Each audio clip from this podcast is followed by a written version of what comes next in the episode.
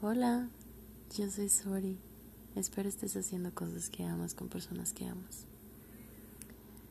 Em, verdaderamente sé que todo lo que he vivido y aprendido de ello ha sido para ponerlo al servicio de los demás.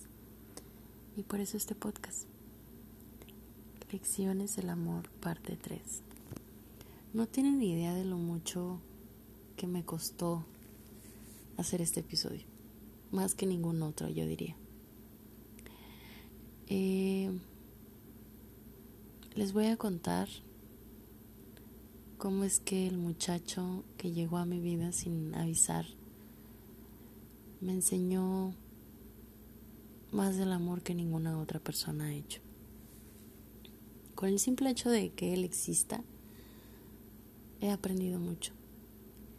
Y, y es que algo que he aprendido es que aceptamos el amor que creemos merecer. Y yo he estado en situaciones donde he pensado que merezco cierta cantidad de amor y es la que acepto que los demás me den a mí. Y en esto se basan nuestras relaciones. La relación que tenemos hoy en día actualmente con alguna persona con el novio o la novia o la pareja o la esposa, es porque verdaderamente creemos que ese es el amor que merecemos. Ya cada quien dirá si es un amor bueno o malo. Y he aprendido que van a haber diferentes etapas y diferentes relaciones que a veces nos van a enseñar diferentes cosas. Dice un poema, um, for a reason, for a season, for a lifetime. Por una razón, por una estación o para toda la vida.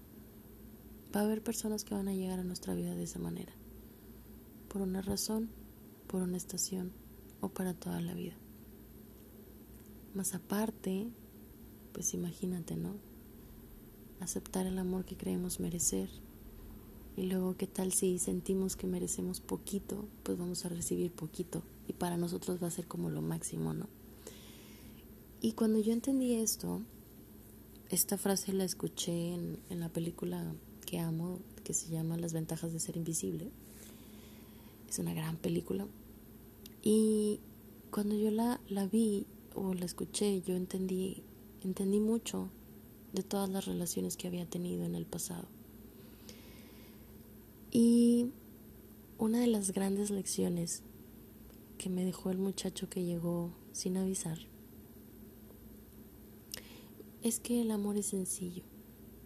Hay amores que son sencillos, que son fáciles, que no te cuestan, que no, no te cuestan esfuerzo que no te tienes que estar esforzando por ganarte el cariño de esa persona, porque simplemente esa persona te ama y ya, por ser quien eres, no por porque hagas algo extraordinario, no porque seas extraordinariamente fabuloso, no porque hagas algo por ellos o, o no, simplemente por ser, simplemente por existir sin tener que esforzarte. Y él me enseñó eso. Me enseñó que existía la posibilidad de que yo podía ser amada por simplemente ser quien yo era. Sin nada más. Me enseñó que era sencillo, que, que el amor debía sentirse fácil, que el amor no debía sentirse difícil, ni debía sentirse que estaba en una lucha constante por mantener todo bien y por, por mantenerlo em, vivo. Y cuando, para empezar, cuando yo entendí esto, me hizo mucho shock en mi cabeza porque mi, mi patrón de creencias acerca del amor era muy diferente. O sea, mi, mi, mi ideología acerca del amor era que el amor era difícil y que tenías que pelear por él y que tenía que ser un poco caótico y que tenía que haber conflicto para que hubiera cosas buenas y, y a lo mejor ya estando en una relación pues sí, tienes, tiene que haber em, acuerdos y ceder en ciertas cosas, pero no, no tienes que sufrir. El tener una relación no es dar por sentado que vas a ir a, a luchar y pelear con la otra persona y sufrir para ser felices. Hay de amores a amores y dependiendo qué tanto creas tú que te mereces un buen amor es lo que vas a tener. El proceso que viví al entender esto fue bastante, bastante revelador. Em, el muchacho que entró a mi vida sin avisar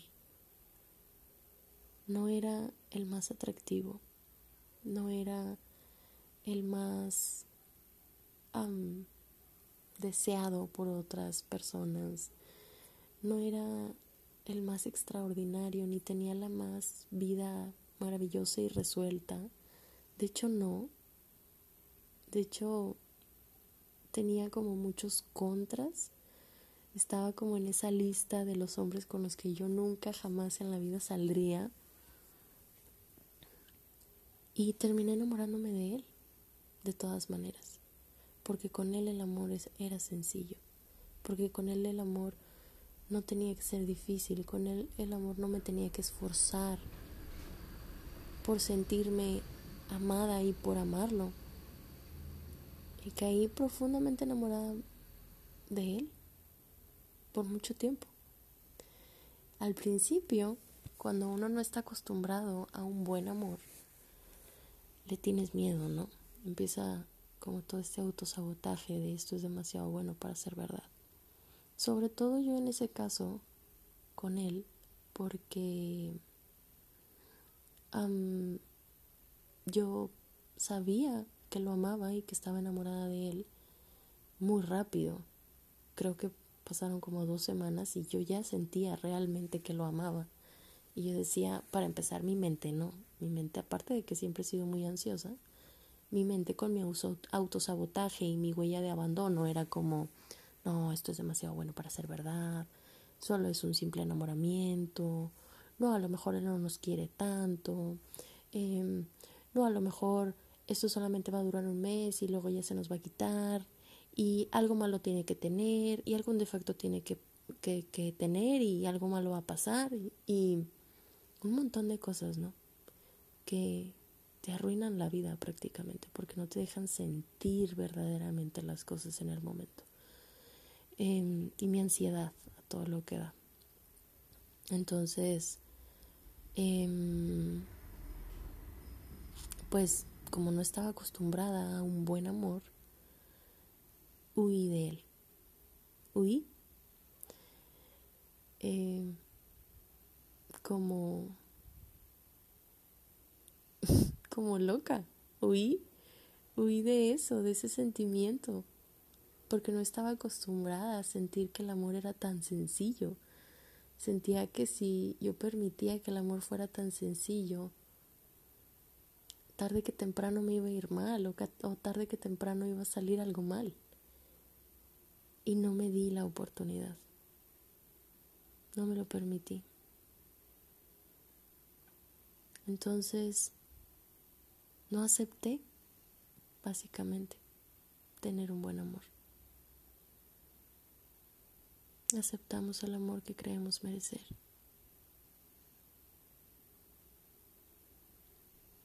Yo espero que